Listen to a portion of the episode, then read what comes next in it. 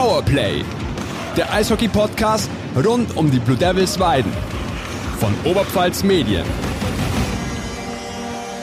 Servus, liebe Eishockey-Freunde zu Powerplay, dem Eishockey-Podcast rund um die Blue Devils Weiden. Mein Name ist Fabian Leb und bei mir ist auch heute wieder mein allseits geschätzter Kollege Thomas Webel. Tom, Servus. Servus, Fabian. Wir wollen es nicht versäumen, all unseren Hörern, Hörerinnen, Freunden, Freundinnen der Blue Devils ein frohes und neues Jahr zu wünschen. Heute ist eine besondere Folge, denn es wird die erste Folge sein, die wir komplett in englischer Sprache aufnehmen werden. Da sie oder sowas ähnliches. Oder so, sowas ähnliches. Wir versuchen unser Bestes, weil es ganz einfach die Muttersprache unseres heutigen Gastes ist und weil er sich da wesentlich wohler fühlt. Von daher, liebe Hörer, liebe Hörerinnen, holt das Wörterbuch raus oder schmeißt den Google Translator an. New Year, first episode of 2023 of our podcast. It's time for something special. I must say uh, that there is a feeling that I don't normally know in relation uh, to my work. I am uh, peep uh, nervous. Um, it's the first time for us in English. It's the first time for our guest at Powerplay. Theref uh, therefore, a warm welcome to Mr. Blue Liner, Mr. Kurt Davis. Kurt, thank you for your time, and it's not too late. Happy New Year. Hey guys, Happy New Year. Thanks for having me. You're doing great so far. Thanks a lot. um, have you ever been to a podcast? Do you listen podcast? Is this a premiere for you? Uh, never been or done one, but yeah, I, you know, I listen to a few here and there. There's a couple hockey ones and golf ones, and uh, just to pass the time driving a little bit. Okay, well, you've never been to a podcast. We've never done one in English. I hope nobody gets ear injured in the next few minutes. Uh, I'm only talking about my side, but my last English lesson at school is a few weeks um, ago. But back to business. It's a quite busy time for all hockey players till Sunday. This will have been 10 games in 24 days. Kurt, who have you seen more in the last days, your family or your teammates with Coach Sebastian Buchwieser? Oh, it's it's it's close, but um, thankfully I got to hang out with my family quite a bit along the way. But yeah, I mean, there's been a lot of hockey, and um, yeah, it, it's tough, but it's fun. I mean, it's a it's our job, and you know we love to do it, so no complaints. Before we have a look on the hundred games uh, that the Blue Devils had to play since our last episode, Tom. Please introduce our today's guest in short form to our listeners. Yeah, perhaps just uh, a few numbers. Um, you were born born in uh, 1986 in Plymouth, Minnesota, if I'm Yep. uh, correct. Then you started playing hockey for Wayzata High. Was this high school? Wayzata High School. Yep. And then the Green Bay Gamblers. Was this already college, or is this something in between? Something in between junior hockey. Okay, but then Minnesota State Mankato, Mankato. Mankato, Yeah. of course, uh, college, and then uh, your first um, engagement in Europe. You played in Sweden. That's right. Uh, The name of the club, please. Södertälje. Yeah, Yeah. I don't know shit about Swedish. Sorry. That's Um, right.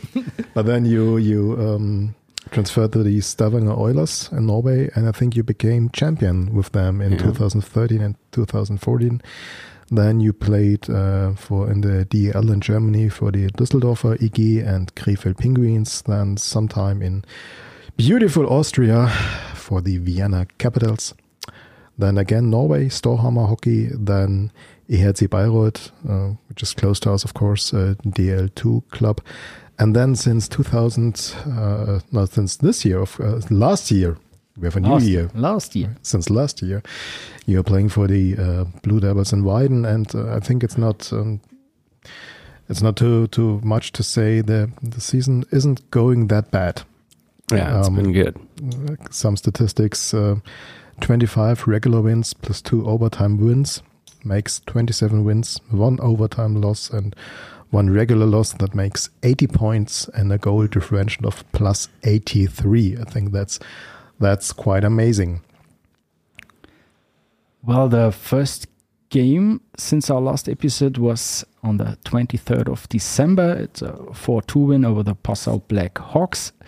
Goals by Tilsch, Voigt, Heinisch, and again Heinisch. It was a great first period. The Devils went into the first break with a, a 3 0 lead. What were the reasons for this great first period? Can you uh, remember against Passa, or is it too far away? Yeah, I mean, there's been a lot of games this week, so it's hard to go back. But oh, we've uh, we've been focusing on coming out and starting strong because we know that um, with this great season we're having so far, that most teams are going to try to knock us down. So they always bring their best game, no matter who it is. You're always going to get a little bit extra from them. So we've been concentrating on having a good first period. And in the third and in the second period, uh, Blackhawks scored their first goal, and the coach criticized after the game that some players lost the confidence after conceding the first goal. And if so, what can an experienced player like you do to uplift his, his teammates in, in such a situation?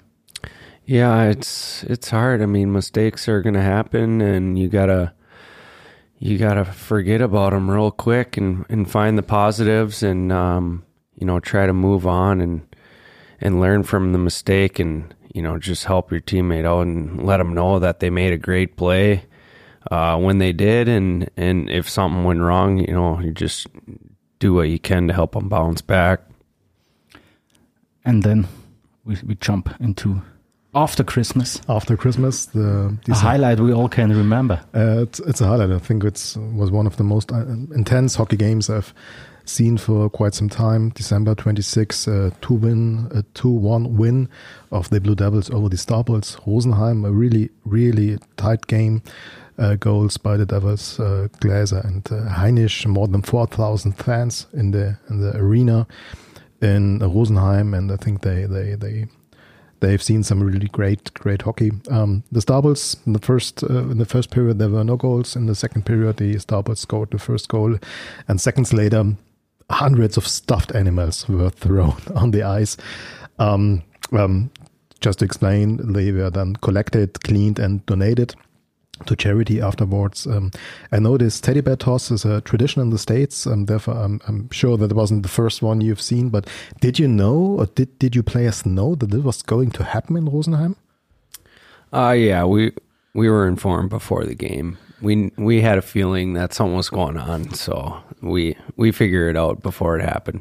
So you go into the ice, and then, but but you already know whenever Rosenheim is scoring the first goal, we we get thrown at with stuffed animals. Yeah, yeah, it's crazy. It's uh, yeah, it wasn't my first uh, teddy bear toss, but they're always fun. I mean, it's for a good cause. Um, you know, for us, we were in the back of our mind always thinking, well, let's try to shut them out and and kind of spoil it for them. But um, it all worked out. They got to throw their bears and we got the win. So perfect match. yeah, yeah. Because uh, Luca Glaser tied the game shortly after the second break, and just three minutes later, Heinisch scored the game-winning um, goal in tight games like this against a really very strong opponent. Are you, as a player, always confident you're going to win? Well, I think it depends, but um, lately, yeah. I mean, with this season we're having, uh, a lot of things are going our way. Um, you know, we're putting ourselves in in a good position to be successful. So, when things are going good, you know, you try to ride those highs as long as you can, and um, and that's that's what we're doing. And things are going good, and um, you know, teams are going to challenge us, and we've been responding pretty well lately. So proud of our guys. In the third period the game in Rosenheim, the, the Rosenheim Starbulls really, yeah, they tried everything to to tie the game again. Um, but the Devils really worked hard in the defense. And for you as a defender, is is a win that you fought so hard for and that is defended in such a disciplined manner. Is this particularly great? Yeah, it was. Um, and you say discipline. I think we we were really disciplined in our positioning and um, you know, staying out of the penalty box. Um, but uh, the team D was great, and the goaltending has been been awesome this year. So you know, when you get that, it's it's it's going to be good. You're going to get a lot of wins when the goalies are playing well. It went on December 28th. Yeah, 5 2 win over Höchstadter EC. Um, to be honest, nothing too special from my side for this Oh, game. Fabian, Heinisch, Homjakovs, Gläser, Schusse. clear win. And Riberik. Speaking about clear wins, Um, the last game of the year 2022, it was a 8 1 win over Peiting. The goals by Besson, Riberik, Voigt, Voigt, Heinisch, Szymanski, Homjakovs, and Tilsch.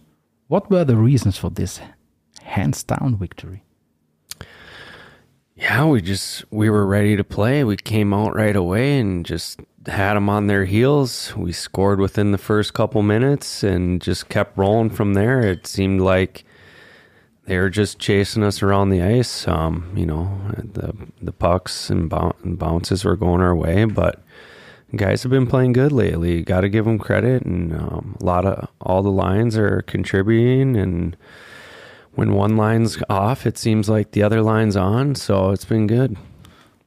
But one, but one scene has yeah, there was there was one scene be discussed. was um, just before the um, goal for um, Peiting, and to be really honest, I, I've just seen it in, in I think in the third replay I've seen from the scene, but just s- a, mom- a moment before the goal for Peiting, uh, the goal scorer uh, hit your goalie Marco Wölfel on the head with his stick. Did none of you guys see it on the ice? Because I just wondered. Um, yeah, he was he was uh, yeah walking off the ice uh, without any harm.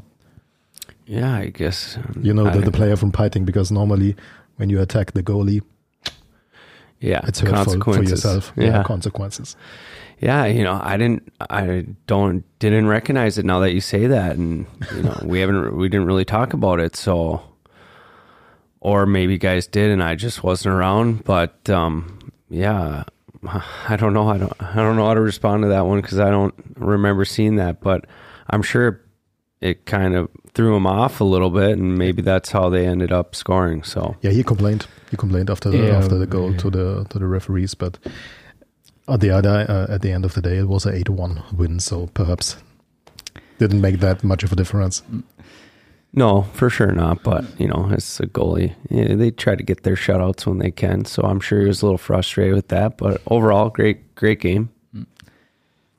went on 4-2 win over the SC Riesersee in Garmisch-Partenkirchen. Goals by Hechtel, Gläser, Homjakovs and Homjakovs again. And once again, the other team scored the first goal and took the lead, but uh, once again, you won the game. Is this your physical strength or is it a, a mental strength? It's got to be a little bit of both. Um, yeah, it's they are they were a good team. They came out ready to play. It was another tight game, to be honest. And um, once they score first, we knew we were kind of like, all right, we gotta.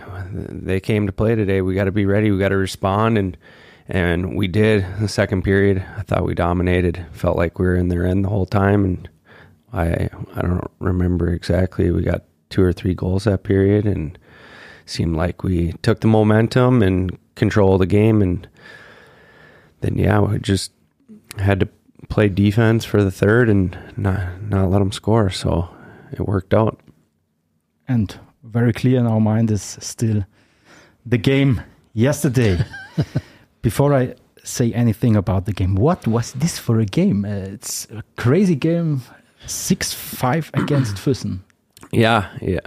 Wasn't expecting that kind of shootout back and forth and you know, we started hot again. Uh, scored the first goal, first two goals. It felt like we were going to be on our way to another dominating game, but um, they showed uh, that they stuck around and had some some good counter attacks. They they were able to find ways to score goals, and I don't know. I th- I'm I'm I think we were just a little bit sloppier than normal defensively and with the puck and coverage around the net, but um, you know we were able to to always have the advantage with the with the goal lead, and so I don't think we were ever really panicking or worried. But um, yeah, you know, it's a little bit up and down and back and forth.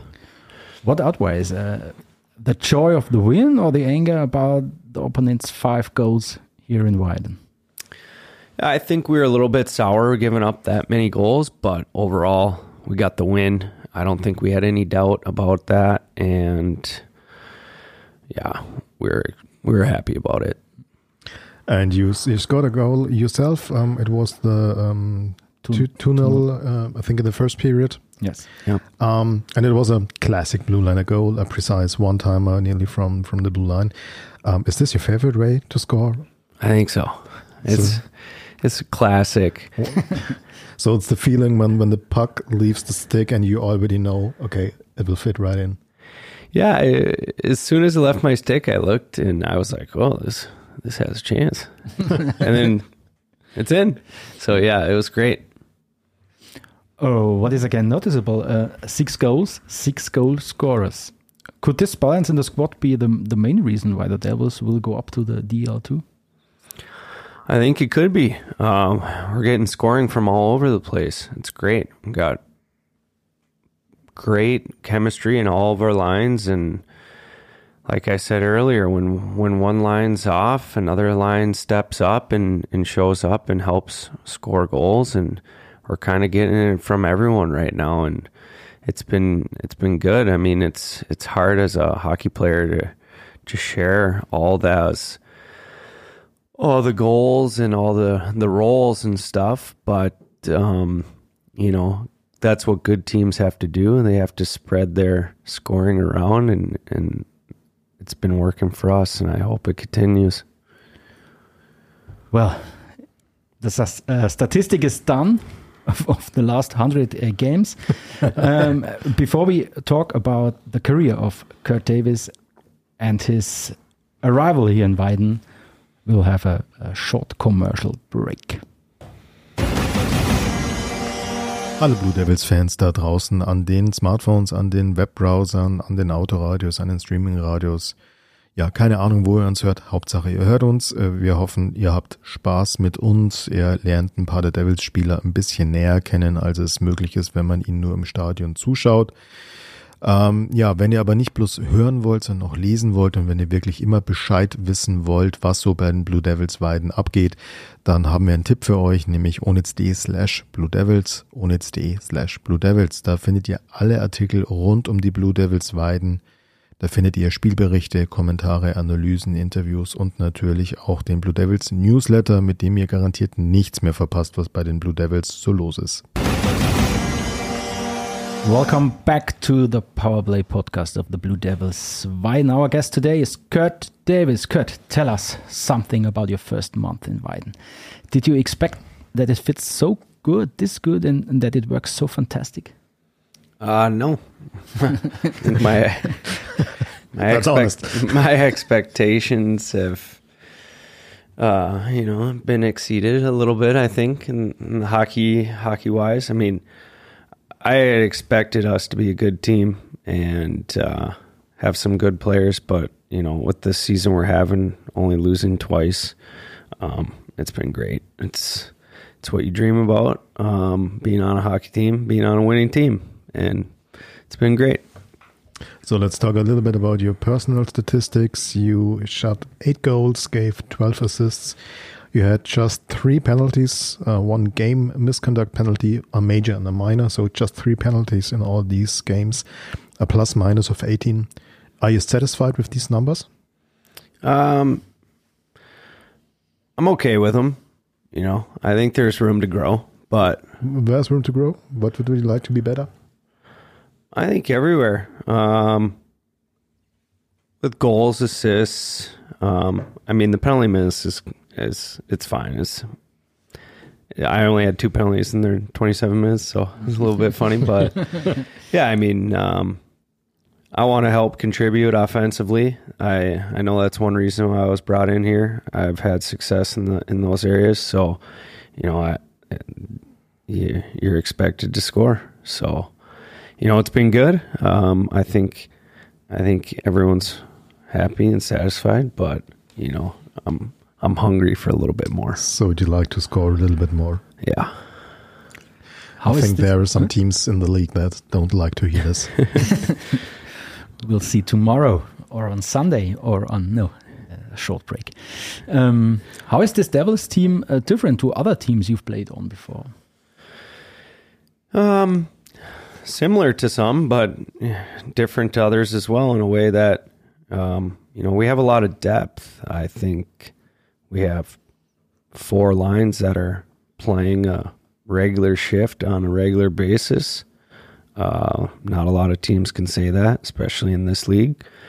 It's more common in the higher leagues. Uh, you got four lines running, but yeah, it's been consistent. Um, the lines are contributing, and if when one's not, the other one is, and you know, you, everyone's has to work for their time, and and it, nothing's really given, and I think everyone's been held accountable, and it shows on the ice, and that's why we're having so much success. You kind of gotta fight for that inch, and nothing's really given, and you know, you can't just take everything for granted. So I think everyone's got that little bit of hunger in them. You played, uh, as mentioned before, hockey in America, in Sweden, in Norway, in Austria, and now, of course, in Germany. How's the type of hockey played uh, different in these countries? Is there a, are there some countries where perhaps the game is a little faster? Are there some countries where the game is a little harder, or is it merely the same everywhere?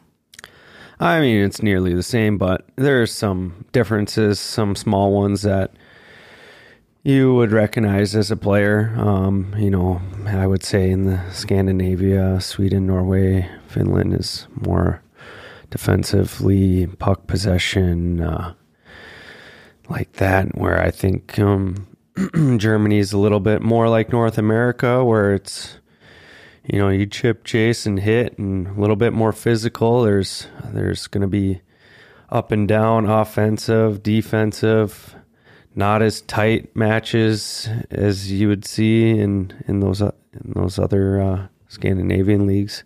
That's just my experience, but you know, I mean, it's we're talking small margins, so.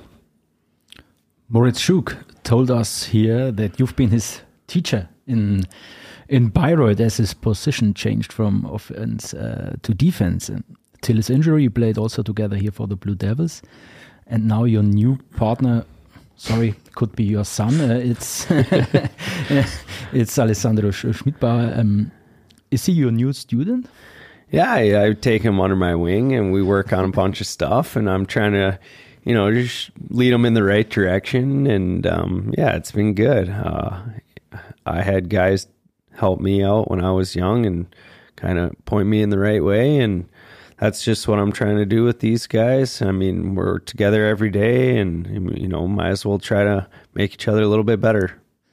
How can you teach and support him in the best way? And uh, how do you see um, his development so far? Uh, you know, I just, uh, with his size and being a left handed player, kind of see a little bit of myself and, I just want to give him some tricks and pointers and how to how to do certain moves or feel mentally with the puck and you know just stay uh, you know just no pressure and just um, yeah just take care of the puck and do little things like that. So. Is this uh, for alessandro? Have a look, or is this more uh, uh, talking with him? I think a little bit of both. I mean, I tell him, "Hey, let's try this," and then I I kind of watch him do it, and then and if it's not quite what I was thinking, I say, "Here, here, I'm gonna do do one. Take a look here and and watch." But um, yeah, I, I think he loves it. He's like, "Hey, what what, what should we do? Should we should we work on something today?" Like, All right, let's let's try this you know, so just small things along the blue line with the puck and stuff like that. Okay, and here we we have to send our best wishes to Alessandro, who was hit yesterday against Füssen by the puck in the face, and yes, this looked uh, not uh, very good. Uh, Alice, get well soon. Yeah, get well, buddy. Yeah, you've been champion two times in Norway with the Stavanger Oilers. Um, from your experience, what's what does a team really need to win a league?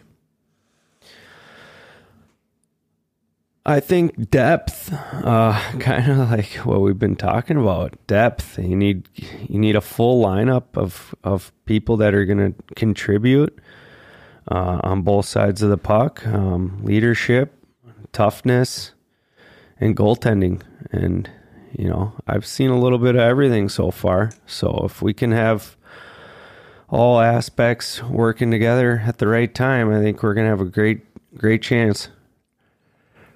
And the season for the Devils is, is great so far, of course. Um, but uh, I suppose there's still room for improvement. What are the aspects you focus most on in training, personally and as a team? Uh, just working together as a group, being on the same page. You know, if we're doing a, a certain breakout, let's say, you know, every guy needs to know where they should be and have good timing. Part of the game is having good timing and knowing your positions and and if you're out of position, maybe someone else can fill the the position and vice versa. But uh, yeah, working together and being on the right page. Short anecdote of my uh, conversation with Coach Sebastian Buchwieser after the last game of the year 2022 against Peiting. I asked him how he will celebrate New Year's Eve uh, with his family or if there's a team evening or something else. His answer was very short. Um, we will drink very much, of course. Uh, what should this question? Stupid question. Next question. Uh, I'll try it with you, Kurt. Uh, you are an experienced player. Um, how do you celebrate Christmas or New Year's Eve while, while playing every two days? Yeah, it's it's tough because you got to be a little careful with what you drink and eat. But um, yeah, Christmas, we had a little party. I had some people, some friends over for dinner. We had some drinks and played some games. It was great. But uh, New Year's was a little bit more chill. Just stayed at home, hung out with the dogs, and watched Schmidt's dog actually, and uh, yeah, just hung out. I think made it to midnight and watched fireworks for about five minutes and then fell asleep. So it wasn't too nothing nothing too fun. Is it possible to enjoy these days? Yeah, I mean it's hard, but you definitely enjoy it. I mean, how can't you? Um, mm. It's a holiday. Yeah, there's no stress around the holidays, right? So it's all good. Everybody knows your little daughter because she loves it to celebrate the wins in front of the fans. Um, how old is she? She's three. Three. Well, like I know it. Um, can you already see if she has inherited uh, some of your sporty genes? Uh, a little bit, I think. Yeah. Um, it's hard to say, but I've been getting her on the ice uh, once a week. She's been learning and getting better. So we'll see if she sticks with it or not. It makes the impression uh, that she loves it to be on, on the ice. Um, how do you like the city of Weiden? Did you have already some time to enjoy the city? Not yet, it's clear, but uh, before the the stress here about uh, around about uh, Christmas. Yeah, it's it's good. I mean, it's not a huge city. It's which is good for me. I like a little bit smaller, not not so big, not so many people, but you know, it's still big in its own way. There's plenty of things to do. There's uh, everything you need from shops to groceries to, and if you want something bigger to to visit something just about an hour or two away drive there in, in every direction, you can see a major city. So it's good. I like it. Um, of course, we explored the downtown many times, just walking around and you know did the Christmas market stuff and. Uh, yeah, in preseason, um, during when it was still summer months, uh, you know, we just wandered around, try to get to know the area, and um, yeah, it's been good. And um, you played and lived in many different cities um, in your career. Uh, could you tell us, um, apart from Weiden, of course, but which is your favorite city to live in and why? I don't know. That's a great question. Um,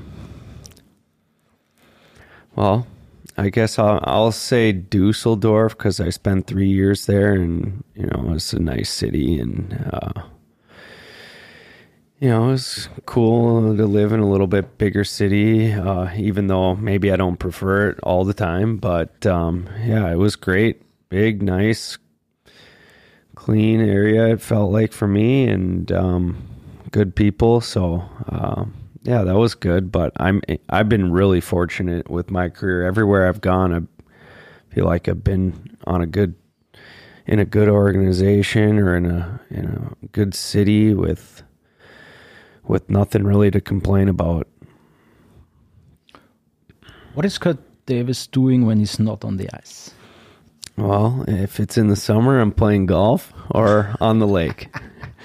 um, but right now, I uh, just spending a lot of time at home with my daughter, and you know, we're I got a dog, a black Labrador, taking walks every day, and just hanging out, watching my daughter grow, and just getting ready for the next day. Okay, finally, we have some some questions that reached us via Instagram. All right. From your fans, and you know it, from your teammates. who, are, who are also fans, of course. Yes, uh, fans. So perhaps we just uh, should just start off with one question that fits to the last thing you said. What do you do in your free time? Um, some guy called Nardo Nagtzaam, I don't know if you know him, um, asked, "Who's the best golfer on the team?" well, sorry, Nardo, it's not you, buddy, but um, I we got a good group of golfers, but um, you know, I don't think anyone's beat me yet, so I guess I'll have to take that. Okay, Nardo has a second question. How come you don't speak German? oh man, that's a good question. I should by now, with how many years I've lived here. Uh, I, I mean, I wish someone would have told me that I would be in Germany for eight eight seasons and you should learn German. But um, I don't know. I just really never had to. My first couple years here, I mean, half the team was North American. We didn't mm, even course. speak German really, and then I left and uh, you know went to another country. Spoke, they were speaking another language, and then yeah, I came back and I'm thinking, oh, I wish I would have started on that, and now here I am still talking about it and not learning. So I don't know. It's hopefully I get better. Um, I'll tell. I'll say this. Even though I'm haven't been trying to learn, I feel like I've been getting a little bit better. I'm a good listener. I can't speak anything, but I have to listen, and pay attention at the rink because coach talks in German quite a bit, and yeah, you know, I just try to pick up on some words and try to follow along and put the pieces together. So, but we have to say Düsseldorf, Bayreuth, Weiden. They are not famous for a clear German. Uh, the, the, dialect is crazy yeah. in, in, these uh, three cities. I think there is a question of uh, out of Bayreuth. How do you remember your time in Bayreuth? Well, it started off really well. My first game, I scored a goal, and uh, I felt like everyone liked me, and I just fit right in. It was great. I had great opportunity and a really big role for the team, and um, I was playing really good. I had one of my best seasons in my career at age 35.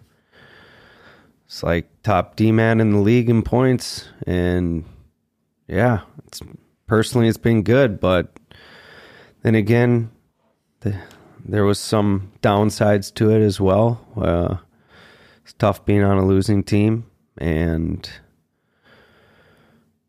doing the playdowns thing was very stressful. Um, but yeah, overall, it was a good experience. I don't have anything to complain about other than I just wish we had a, you know, a couple better uh, seasons as a team in the standings. Okay, this was a question of a Finn, and now we have a question from a Jesse. okay. uh, one ice hockey moment you will never forget.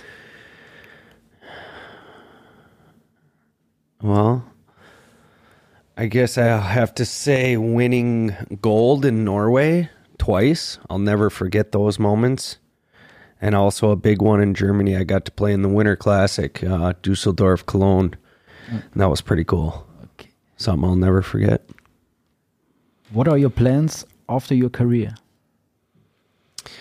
Um, you know, I haven't really pinpointed that out yet. Um, I think with the career I've had and just hockey being part of my life, my whole my whole life, obviously, and I think I'll do my best to stick around in the hockey world, whether it's coaching or managing or trying to help out in in those ways. I I have been doing some high school coaching in the in the summertime back where I'm from. I help out and you know, just being a you, you get to be a little bit of older player. You try to help the younger guys, like uh, we were talking about with Mo and Alessandro. You just try to help the other guys get better, and just I think maybe the the coach and me trying to like give back and just try to make everyone around you better. Just make your make yourself better, make your surroundings better. So. I think I'll just try to stick around hockey because that's what I know best. So I don't know. We'll see what happens. Um, which which other team in the Oberliga Süd do you think is the toughest opponent? It's a question from uh, Korbinian. Yeah, well, I think with that game last week in Rosenheim showed that the that they're probably going to be the toughest battle for us. Uh, like I said earlier, everyone brings their best game against against us because we're at the top. But um, I would say that Rosenheim battle was was one of the tightest games. So I, I, I hope and expect that that it comes from them. You've seen someone called Hechtel. Hechtel. Never heard. um, hockey or golf? Uh, yeah. Golf. okay, talking about golf, um, another question from a fan, Johannes. How many um, sticks did you use or did you destroy this season so far? Hockey sticks? Hockey sticks, not golf sticks. Um, I think I'm on stick 10 right now. So not that I've much. destroyed nine then. Okay. And then there's someone called Christian Kaminski. Do you have any hair care advice for me? oh man. I don't know. I just wear a hat, so I would say start there. But uh, yeah, you know, I stole my girlfriend's Pantene Pro-V. It seems to be working out pretty well. It feels good and smooth, so I would try that too. and and Christian again, why is your nickname Durtman, and what does it mean? Ah, it's been a long. I mean, started when I was young. I think just rhymes with Kurt, Dirty Curdy how is how it started, and then just uh, I don't know. There's nothing that really made me the dirt man, but it just it just developed. I wanted to say that our, our last guest was Arnaldo Nagtzaam and uh, from the Dutch man to the dirt man. Yeah. okay, last question from Tim. What is your favorite food in Germany? Oh, I love German food. Uh, I mean, I'm sucker for the, the bratwurst, uh, schnitzel. I mean, everything. So I got to go with the classic schnitzel, I guess. But I mean, anything, pork, everything. I, I'll try it. I love it. So, but I'll stick with the schnitzel if I have to pick one. Okay. So, I hope it doesn't hurt as much in English. Our first time here. Big thanks to Kurt Davis. Good luck in the season for the Blue Devils, and I hope we will hear um, when there's DEL2 in the next season in Weiden. And concerning um, the DEL2 thing, didn't you forget a question? It's your turn. No, it's your. That's your question. Our guests have to uh, promise uh, something that uh, they will do. In the case they get promoted to the DEL2. Genau. Where like uh, Luca Glaser would sing uh, uh, the, The song of his favorite. the anthem of uh, his favorite football team. Marco Wolf is, is a rapper. he Of course. would- he would rap and was war noch? Uh, I don't know. What would you do? What would I do? Hmm. I don't know. Hockey golf. Playing hockey golf. What could I do? Yeah. Any creative talents, singing, rapping. Dancing. Yeah, I mean, maybe like dancing with my shirt off or something, you know? Someone's going to like it. Maybe not everyone, but Okay. I, I don't the, know. female, the female fans will like it. Thank you. Big thanks to Kurt Davis. Und dann kehren wir kurz zurück zur deutschen Sprache, damit die Abmoderation auch funktioniert. Vielen Dank fürs Zuhören. Wir wünschen euch eine gute Zeit. Die nächste Folge gibt's in zwei Wochen. Bis dahin, alles Gute. Danke fürs Zuhören. Macht's gut. ciao. Ciao. ciao. thank you. Danke.